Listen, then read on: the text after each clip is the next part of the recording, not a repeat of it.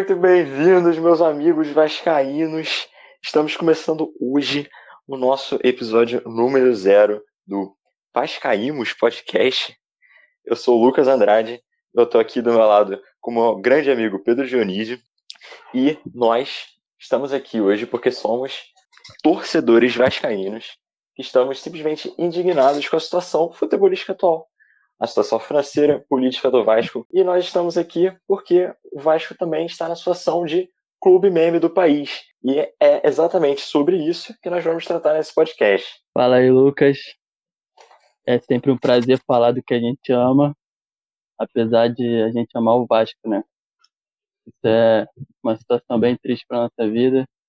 O Vasco, na nossa existência, proporcionou a gente um título da Copa do Brasil, e ao mesmo tempo proporcionou três rebaixamentos e um gol do Diego Souza cara a cara contra o Cássio, que desgraçou o mundo.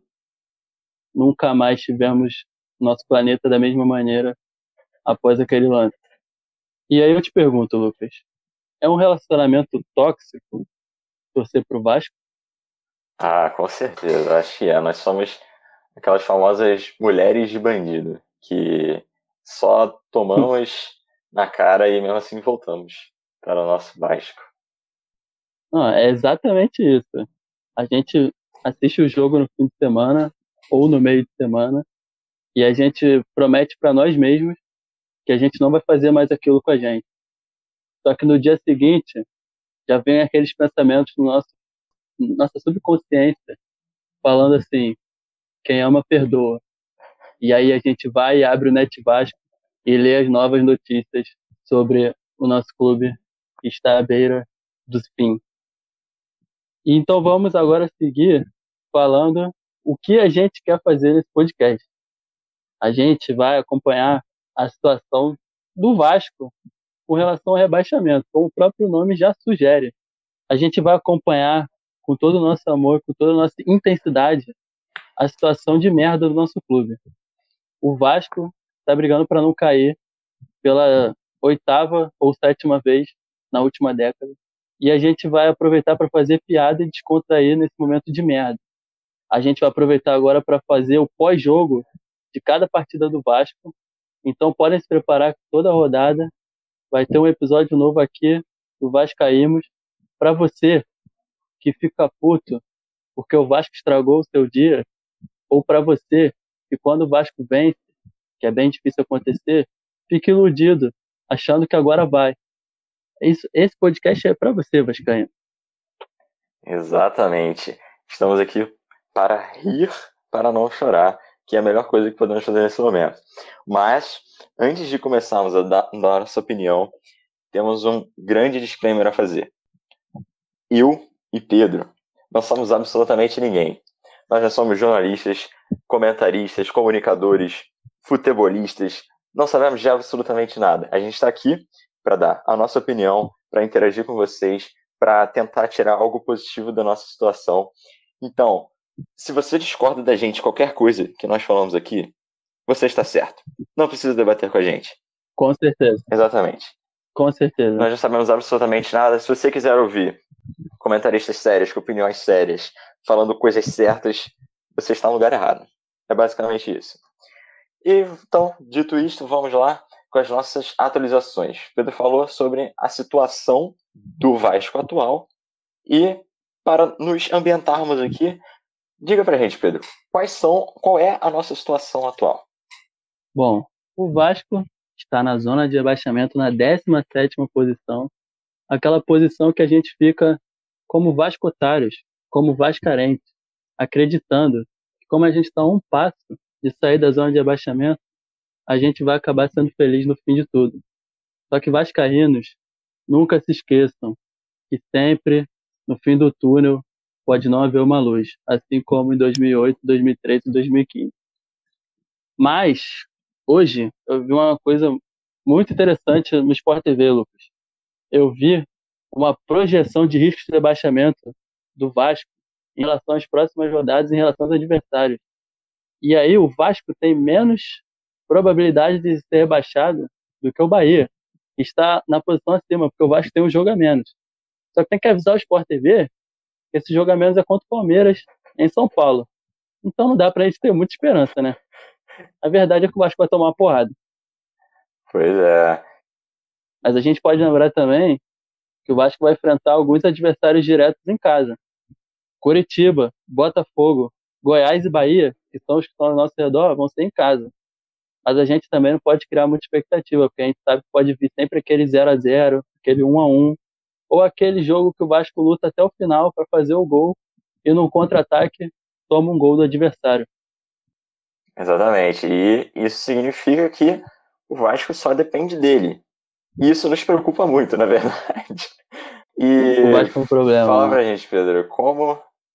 Quem, quem, que passou ali pelo comando na beira do gramado do Vasco apenas nesse ano de 2020? Qual a sua análise breve sobre eles?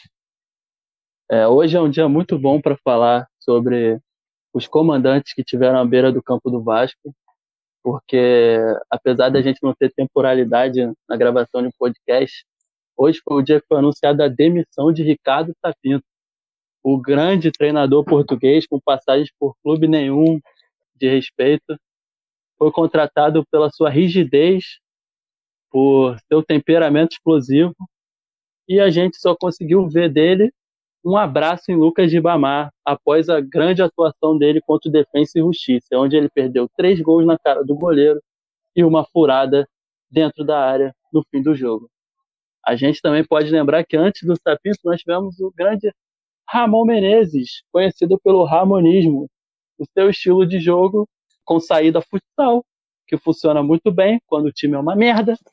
Você bota Henrique, Castan, Pikachu, em sua grande fase, onde ele não fez nenhum gol em 2020 e não conseguiu acertar três passes em nenhuma partida, para fazer um, uma saída de bola com um toque de bola em movimentação. É, é, complicado, né, falar sobre o Ramon. Se for ver os números, a gente vai pensar, olha, o Ramon foi o que conseguiu a melhor, melhor aproveitamento com o Vasco. E aí eu volto a lembrar que a gente deu muita sorte com o Ramon. O Ramon não teve competência, o Ramon foi sortudo. O Vasco ficava o tempo todo na zaga, errando o passe, tentando sair com a bola. E aí, numa bola rebatida, o Cano fazia um gol. E o Vasco ganhou muitos jogos no começo do campeonato. E aí depois o Ramon ia dar entrevista e eu, pra mim era a pior parte. Porque ele sempre falava assim, o meu time joga como o Vasco. E aí, Lucas, eu te pergunto, para a gente, já viu três rebaixamentos, que já viu tanta coisa ruim. Será que é bom jogar como Vasco? É, realmente estava certo. Estava jogando como Vasco, né? Mal. A única diferença era os resultados que estavam vindo. E aí, dessa parte não tem como reclamar, né? Mas tudo bem. Não, era o caos, era o caos, era o caos.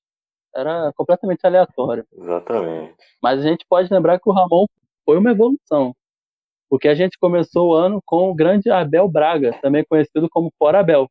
Ele vinha de grandes trabalhos antes do Vasco. A gente tem que entender que foi uma contratação assim é, bem pensada e de acordo com o nível do Vasco. Porque o Vasco é isso. O Vasco traz um treinador rebaixado o Cruzeiro, que tinha pego o Flamengo, que eu não vou chamar de Flamengo, vamos cortar agora, que tinha pego o rival com o elenco que tinha, que foi depois campeão brasileiro e campeão da Libertadores, e não conseguia ganhar de ninguém. Mas também a gente tem que dar um desconto, porque trabalhar sem ganhar salário é complicado. Mesmo que você seja conivente com esse acontecimento, que foi como o Abel descreveu na primeira entrevista dele. Não sei se vou receber. O Abel, na verdade, ele foi um santo. Essa é a verdade. É, e falando de situação atual do Vasco, você acabou de tocar num ponto que também, além de todos os outros, é preocupante, porque Ricardo Sapinto acaba de ser demitido sem ter recebido nem um centavo pelo seu trabalho. Trabalhou de graça, obviamente, deve receber depois, talvez não, mas talvez sim, quem sabe. Ninguém sabe quando isso acontecerá, mas... Na, justiça na justiça. É, mas é uma situação aí que rola o Vasco. Porém, falando agora de jogadores, também temos outras atualizações para esse novo ano que se começa. temos aí as baixas do nosso querido Sapinto, já citado. A baixa de Ramon, não o Ramon do Ramorismo, mas o Ramon jogador. E do Breno, que ninguém liga absolutamente nada dos dois, porque eles não jogavam. Eles só estavam lá sendo curados. E agora a única pessoa que se importa com a saída dos dois é a contabilidade do Vasco, que vai ter um contra-cheque a menos, dois contra-cheques a menos para preencher, não é mesmo? E, mais além deles, nosso querido Benítez, que é o que nós queremos falar nesse exato momento. Grande, queridíssimo, considerado por muitos, talvez, o melhor do elenco, depois de Cano, junto com Cano, não sei, cada um com a sua opinião, e que, infelizmente, está de saída. Seu empréstimo com o Clube do Vasco acaba agora em dezembro. O Vasco não fez a opção de compra. Talvez não tenha sido bem uma opção, mas enfim. Mas é sobre isso que nós vamos falar agora. Qual a opinião do Pedro sobre isso? Diga para mim, Pedro. Olha, o Benítez não vale 20 milhões de reais. Opiniões fortes. É, o Benítez. Olha, o Benítez é alegre. O Benítez faz história. O Benítez deixa ficando feliz. Mas o Benítez não joga todas as partidas. E eu vou mostrar isso com as estatísticas que eu peguei no grande site Net Vasco. O Benítez atuou 1.248 minutos com a camisa do Vasco. Aí você vai me perguntar, querido ouvinte, tu é retardado de falar o minuto do cara? Eu não sei fazer conta. Aí eu falo para você, eu também não, mas a calculadora sabe, isso dá uma média de 14 partidas no ano. O Vasco até esse momento jogou 39 partidas e o Benítez só atuou em 14. O Benítez tem 22 partidas como titular. Dessas 22 partidas, ele saiu em 15. E o Benítez tem dois gols apenas. Felipe Baixo teve quatro. Pense nisso. É verdade que Benítez em campo fazia diferença. Vasco jogando com ele é completamente outro time que jogando sem ele. Como se falou, fazia o Cano feliz. Até porque quando ele não está em campo, basicamente não sai gol. Mas é aquilo, muito tempo fora de campo, muitas contusões, um valor alto. E, como citado anteriormente, o Vasco não paga nem o que deve, o salário dos próprios jogadores, dos próprios treinadores, comissão técnica. Como a gente vai fazer um investimento desse porte sem nem ter antes cumprido com as obrigações já tomadas? Isso é, isso é também uma coisa a se pensar, não é mesmo? Lucas, você compraria o Benítez? Olha. É, eu vou deixar para nossa nossa audiência responder. Pode ser? Ah, mas a audiência vasca, a audiência vascarente. É, eu também tenho estado ah, carente ah, por um bom futebol nesse último tempo, pra ser sincero. O coração às vezes fala mais alto. Apesar dos argumentos que nós próprios apresentamos aqui. É, e, além disso, alguma coisa mais para falar sobre o Benítez? Olha, Benítez, fica bem, viu? Vai, Acho vai, que é isso que eu tenho vai, vai deixar saudade, vai deixar saudade. Mas nós temos um reforço também. Sabe que reforço é Calma esse? aí, re... Calma aí, reforço? Uhum. Lucas, o, a, a, inscrição do Campeonato Brasileiro já acabou. É. Não tem como trazer reforço. Mas nós temos um grande Quem reforço. você tá falando? um presente de Natal, aquela, aquela prece é de ano de novo que todos nós queríamos que se realizasse. Aerovasco? Vasco. É isso que você tá dizendo? Aerovasco, mas, mas o contrário, para despedida. Nosso reforço é a saída do atleta Lucas de Bamar. Sim, Lucas de Bamar não está mais nos planos do Clube de Regatas Vasco da Gama para o ano de 2021. É de emocionar, é mesmo? Olha, a gente perdeu o meme, né? Acho que a galera do marketing deve estar chateada. O rapaz lá, o estagiário das redes sociais do Vasco, perdeu o conteúdo, Como né? é que vai ficar a musiquinha agora? Vai ficar um tempo. Que musiquinha teremos? É um grande problema. Espero que isso não afete o desempenho. Espero que isso não afete o desempenho dentro de campo. Porque se alguma coisa afetar o desempenho dentro de campo mais do que já está afetado, acho que a gente não consegue recuperar. Realmente, realmente. Além disso, perdendo já nossa querida musiquinha do Hoje Tem Gol do Rio Amar, nós também perderemos o mestre das dancinhas. O abençoado. Ah, a paz de Basto estará Não. fora do Vasco. Após uma briga Não, isso não tá acontecendo. é, acredite se quiser. Na verdade, já não vinha treinando desde desavenças com o já ex-técnico Ricardo Sapinto, mas agora de vez, Bastos estará deixando o nosso clube. E, inclusive, ele deixou um registro muito importante que nós fizemos questão de declamar aqui no nosso podcast, porque muitas coisas aqui são, são de uma preciosidade, de uma inteligência que só o mito das nações poderia ter dito. Eu só queria fazer um comentário. É que o Felipe Bastos sai do Vasco no momento que ele estava em alta, né? Nesse fim de ano ele estava atuando muito bem é, no vestiário do clube, animando os outros atletas, fazendo churrasco, ajudando na dancinha, porque ele não vinha atuando titular. Então ele não perdia tempo com o jogo, não perdia tempo com recuperação. Então ele só precisava ali ficar onde ele atua de forma excelente, animando os companheiros. Então é uma pena assim, um jogador que deve estar valorizado agora no mercado, o Vasco perder assim, é, deixar ele sem contrato, né? Exatamente. E, Mas agora vamos. e é muito, e é muito mais do que ele fazia dentro de campo, né? Que era basicamente olhar os companheiros marcarem. Porque, enfim. É. É, vamos lá, vamos abrir aspas. Citações de Felipe Bastos. Obrigado, Vasco. É hora de me De despedir nada. de um dos grandes amores que tenho na vida. Obrigado, Vasco. É. Por mais uma vez ter feito com que eu sentisse o prazer que é vestir essa camisa. Ele demonstrava realmente O Vasco é uma grande mãe. prazer em campo, né? Foram anos e anos entre indas e vindas defendendo esta instituição dentro e fora de campo. Aí fora de campo, como a gente acabou de citar, que o prevemos é que É. ele mesmo confirmou agora. Muito mais fora do que dentro. Exatamente. Porque quando ele estava dentro. Na verdade, quando ele estava dentro, parecia que ele estava fora. Exatamente. E com isso, surgiu uma relação indescritível. No Vasco, conquistei um título nacional muito importante. Em 2011, o último do clube.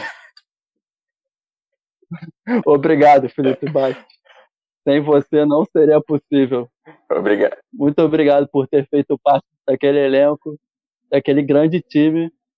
E muito obrigado por não ter entrado muito nas partidas, não ter atrapalhado aquela máquina que era o nosso trem-bala de É, 2011. muito obrigado também por lembrar que foi apenas um título e que foi o último há quase 10 anos atrás, mas tudo bem.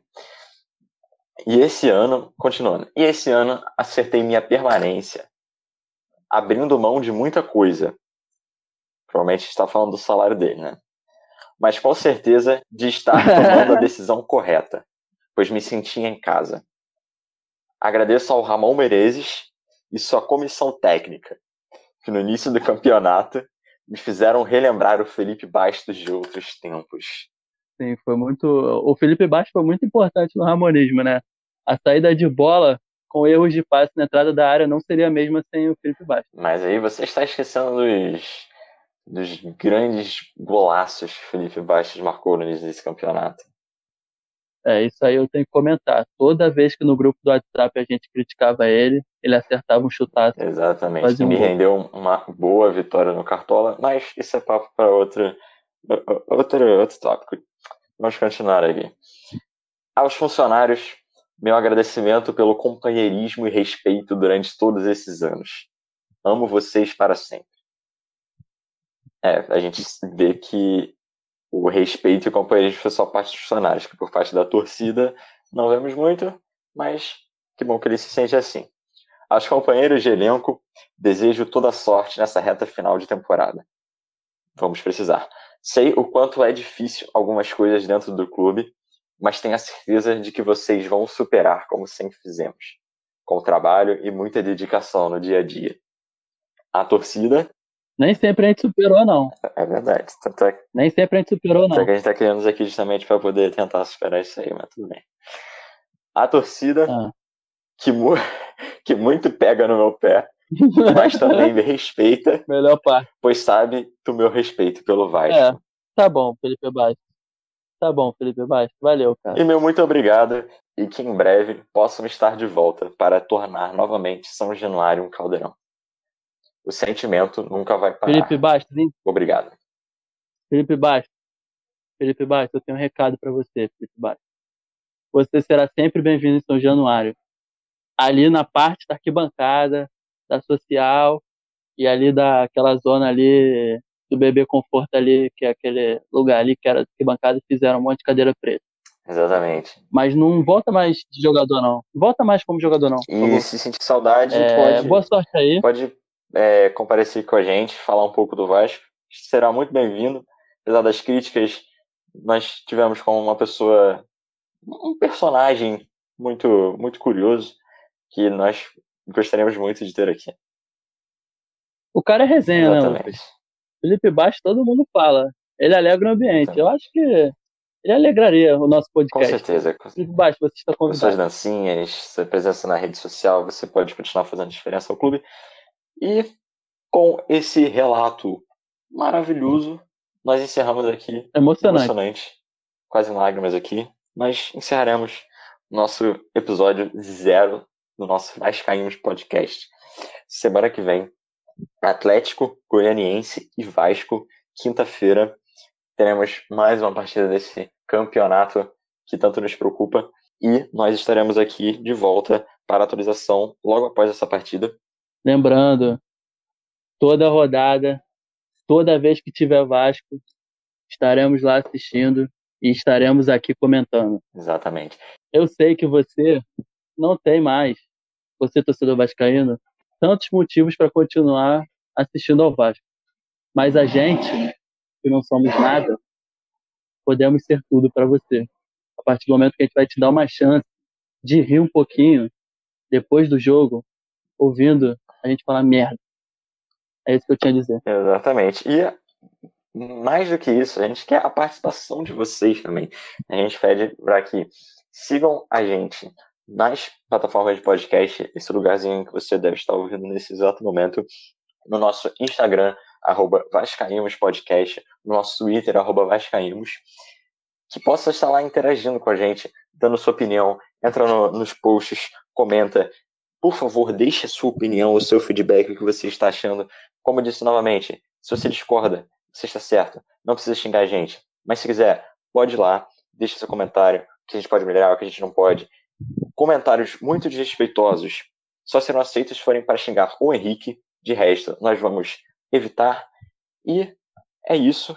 Tenham um ótimo dia. Saudações vascaínas. Algum recado final, Pedro? É, um abraço, a gente tá junto nessa. Entendam, cada um de nós vai sofrer bastante até o fim de fevereiro. Mas a gente vai sofrer junto. Exatamente. É isso. Estaremos juntos até Bom. lá.